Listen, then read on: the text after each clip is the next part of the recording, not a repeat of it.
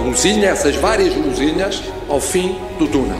Uma luz concreta, exata, ao fundo do túnel. A luz ao fundo do túnel.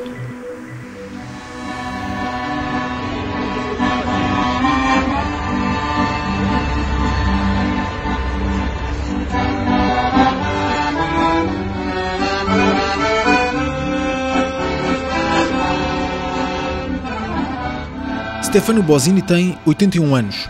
A mulher, Carla Bosini, está internada num hospital de Emília-Romagna, em Itália.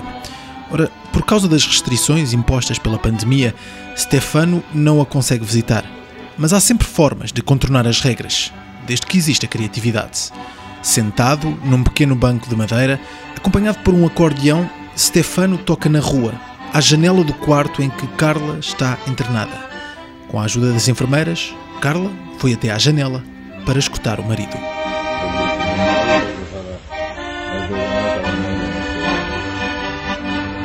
Stefano falou com o jornal britânico Guardian e disse que fez aquilo que o coração lhe mandou. Perante esta ordem, Stefano tocou por vários minutos e outros doentes acabaram também por escutar, também à janela. Stefano disse ainda que, em tempos de dificuldade, precisamos de música para nos animar.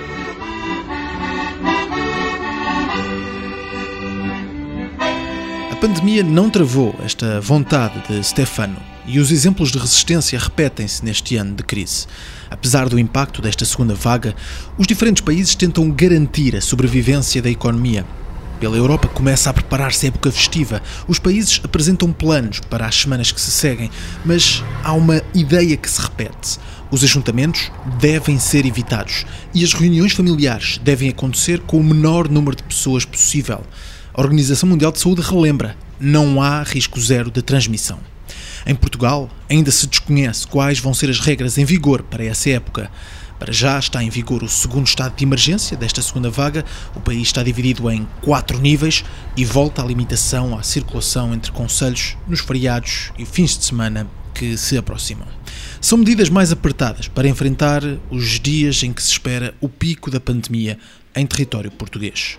Ao mesmo tempo, continuam a surgir boas notícias quanto às investigações para uma vacina contra a Covid-19 e os países detalham planos para a distribuição, conservação e administração destes fármacos. Nos hospitais, os internamentos continuam também a aumentar. Nos hospitais e também em casa. Nesta pandemia, muitos doentes têm sido acompanhados em casa. Só os casos mais graves são direcionados para os centros hospitalares. No episódio de hoje, falamos desse acompanhamento domiciliário.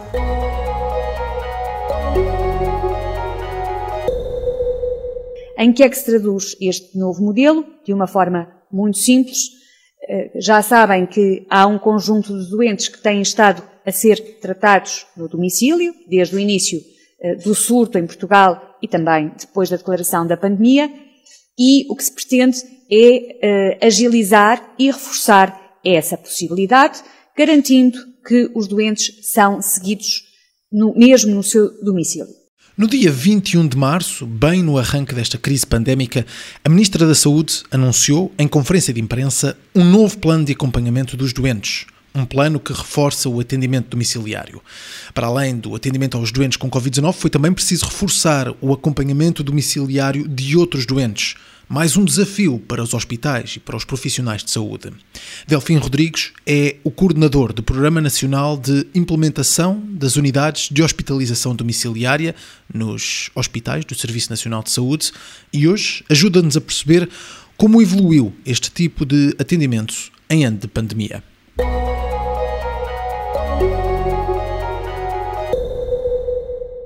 Sim? Doutor Delfim? Deixe-me deixe só buscar aqui os auscultadores a ver se, se isto dá um pouco melhor. Eu estou a ouvi-lo perfeitamente. Agora consigo ouvir um bocadinho melhor. Pronto. Doutor eh, Delfim Rodrigues, muito boa tarde. Obrigado boa por tarde. estar connosco aqui na, na Luz ao Fundo do Túnel. É hum, atualmente coordenador do Programa Nacional de, de, Implementação das Unidades de Hospitalização Domiciliária nos hospitais do, do Serviço Nacional de Saúde e, portanto, acredito que esteja cheio de trabalho também por estes dias. É, é, é verdade todos estamos, não é? E uh, vamos falar aqui um pouco sobre essa hospitalização domiciliária, que é uma realidade que este ano teve um grande crescimento também por causa da pandemia, uh, já teria o seu crescimento também, mas uh, há milhares de pessoas que estão infectadas, algumas a receber tratamento. Doutor Delfim Rodrigues, que desafios veio trazer esta pandemia para esta realidade da hospitalização domiciliária? Olha, fundamentalmente vem-nos trazer aqueles desafios que todas as circunstâncias que nós desconhecemos e que sempre também nos abrem, nos abrem novas oportunidades, não é? Nós confrontados com o desconhecido, sabe que isso é um pouco assim, não é? Quando nós nos confrontamos com o desconhecido, os pontos de apoio que nos respaldavam deixam de existir. E, mas também tem uma coisa boa, é que por vezes conseguimos libertar energias e recursos que por vezes nem sequer suspeitávamos que eventualmente as podíamos ter. É? E cedo compreendemos, logo no início de março, que eh, só poderíamos também afrontar esta pandemia, e mesmo ainda antes dela ser declarada pandemia, ainda quando estava apenas no nível da epidemia, que eh, o nosso Serviço Nacional de Saúde e, de largo, o Sistema de Saúde, tinha que contar com grandes níveis de integração para lhe poder responder. E, fundamentalmente, os níveis de integração da saúde pública, dos cuidados primários, eh, dos cuidados hospitalares e, neste caso, particularmente, da linha de serviço hospitação domiciliária e também dos cuidados continuados. Portanto, e no fundamental foi isso que tentámos fazer, umas vezes com mais sucesso, outras vezes com menos sucesso, mas fundamentalmente alinhar equipas de profissionais e aliar recursos. Eh, sendo certo que também cedo compreendemos, e aliás até de acordo com uma norma de orientação da própria Organização Mundial de Saúde, que aqueles que são os doentes que técnica e cientificamente se designam de, com mild symptoms, não é? portanto, traduzido à letra, Sim. com sintomas mais ligeiros, poderiam e deveriam ser acompanhados em casa. E isso permite que hoje, praticamente, muito tendencialmente, perto do 99% dos doentes ativos, aqueles dados com nos confrontamos diariamente, da, da Direção-Geral da Saúde sejam acompanhados em casa, seja pelos cuidados primários de saúde, pela saúde pública e pelas equipas de hospitação domiciliária. Se me permite só aqui também um ponto, eh, é que de par nós temos que tratar os doentes não Covid e precisamente para evitar o agravamento ou mesmo a agudização da doença crónica da nossa população. E era isso que lhe ia é? perguntar, eh, porque há muitos doentes não Covid-19 que, perante a situação que se vive nos hospitais, também passaram a receber este tratamento em casa. Aumentou o atendimento a essas pessoas.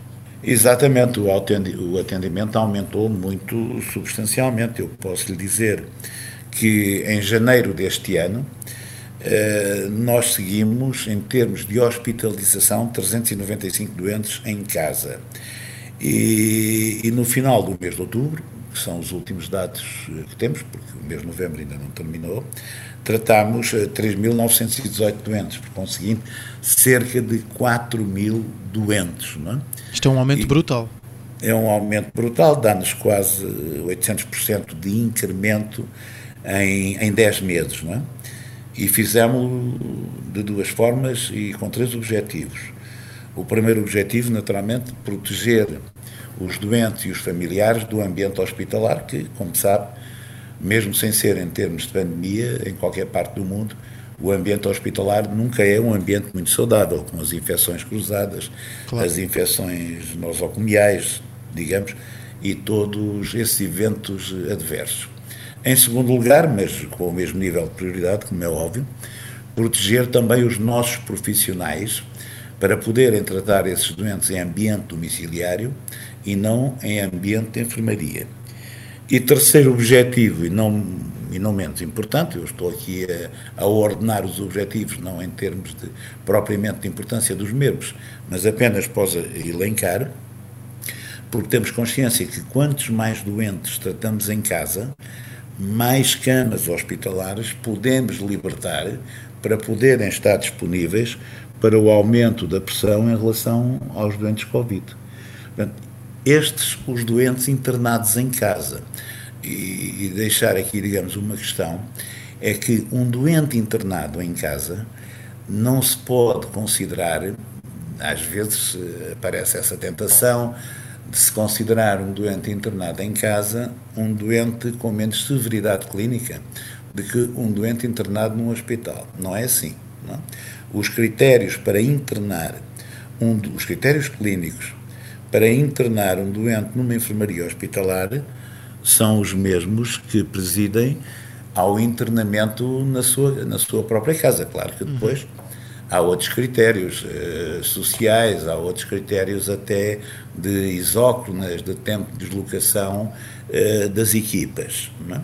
Uh, esses foram os doentes que internámos em casa, mas de paralelo continuamos e com colaboração e muita intervenção do, do, dos SPMS, que são os nossos serviços partilhados do Ministério da Saúde, começámos a telemonitorizar os doentes em casa. Uh, ao cabo e ao resto, uh, integramos aqui três variáveis fundamentais. Sim, uh, compreendo. Ou seja, uh, este tratamento domiciliário ganhou uma grande dimensão na ajuda e no, na ajuda para o combate e controle desta pandemia. Sim, absolutamente, mas como nós costumamos dizer, até a nível da minha associação profissional, nós temos que ter um sistema dual. Hum. Um sistema dual significa que, enquanto tratamos os doentes Covid, enquanto afrontamos esta pandemia, não podemos deixar para trás todos os outros nossos doentes. Sim. Eh, doutor, falava-me aqui neste aumento de atendimentos este ano, que estão quase a acompanhar cerca de 4 mil doentes uh, em permanência. Queria perceber quantos médicos estão envolvidos em todo, todo esse sistema de rede hospitalar domiciliária e, de, e, e a quantas pessoas conseguem chegar, se há espaço para aumentar esse número de pessoas ainda.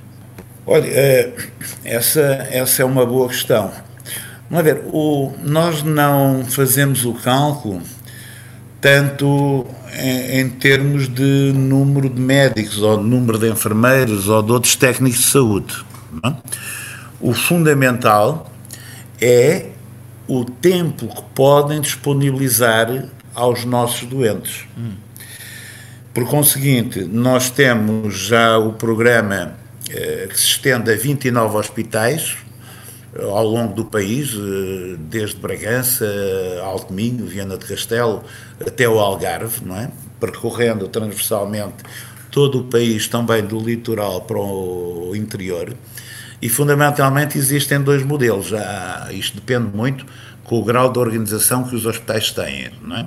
Há hospitais que têm equipas dedicadas, não é? que só fazem isto, e há hospitais que eh, não têm equipas dedicadas, mas envolvem uma boa parte, ou quase todos os profissionais, nesta prestação de serviço. E são escalados exatamente de acordo com as necessidades.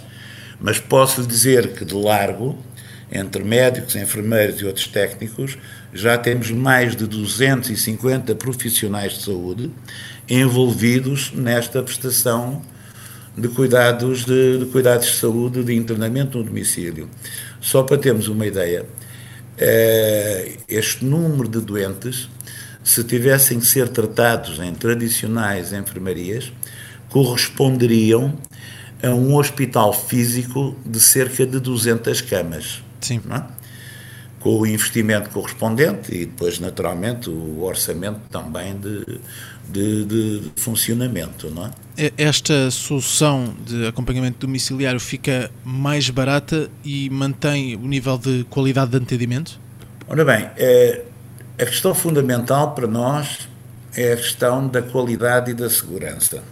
Agora, o que eu lhe posso adiantar é que, aliás, de acordo com um mega estudo da, da California University, do professor Kovinsky, ele adianta, e entre nós, a nível da OCDE, isto é muito transversal, eh, o que esse estudo adianta e nós confirmamos na prática é que um terço dos doentes com mais de 70 anos, um terço dos doentes com mais de 70 anos, digo bem, e mais 50% dos doentes com 85 anos têm alta dos hospitais nos países da OCDE com um estatuto de saúde agravado em relação ao momento da sua admissão, não é?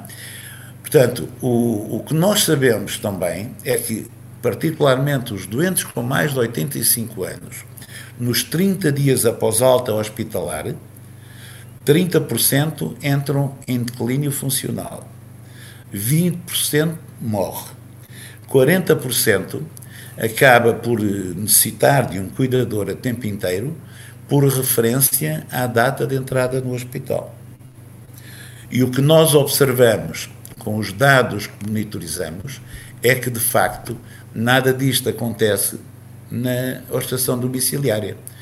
Como já referi, 24% de redução da taxa de mortalidade, 30% das taxas de reinternamento, ausência óbvia de infecção hospitalar e uma recuperação funcional em média entre 70% a 80% superior àquilo que se verifica nos hospitais. Se falamos em termos de eficiência, a eficiência também é evidente, não é? Existe uma eficiência estimada entre 40% a 45% hum, em relação àquilo que se passa em enfermaria hospitalar.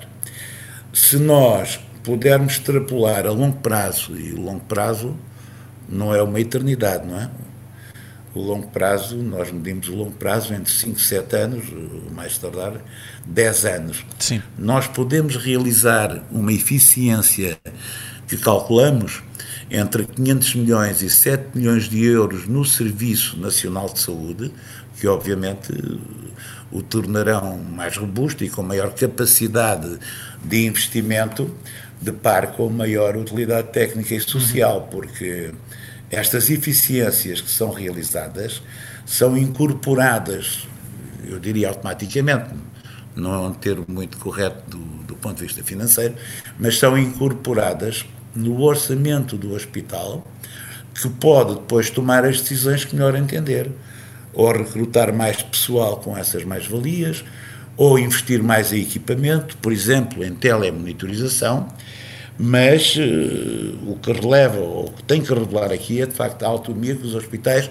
possam para ter, realizar uh, todas estas opções, estas decisões, em prol da qualidade, da segurança do doente e da efetividade e, neste caso, também da eficiência do Serviço Nacional de Saúde. Doutor, e quanto a este ano de pandemia, que aprendizagens ficam para todo esse serviço de prestação de cuidados domiciliários?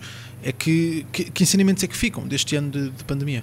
Olha, eh, fica que em matéria de hospitalização domiciliária, nós praticamente temos quase todos os hospitais uh, envolvidos. Por exemplo, em Lisboa e Valtejo, todos os hospitais estão envolvidos no programa, não é? Uh, no Algarve, todos os hospitais estão envolvidos também no programa. No Alentejo, uh, faltam-nos três hospitais, que a breve trecho entrarão em funcionamento, e no Norte também nos faltam, no Centro faltam-nos dois hospitais e no Norte faltam-nos três.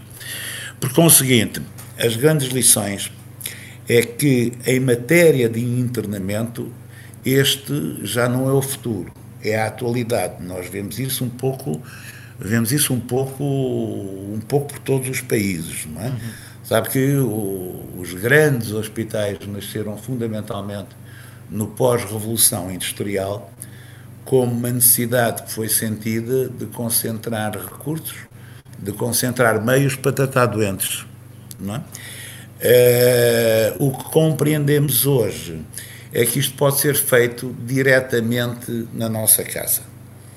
A outra lição é que cada vez mais temos que ter os nossos hospitais, as camas, os meios de diagnóstico, os meios de tratamento, cada vez mais disponíveis para as situações severas e agudas.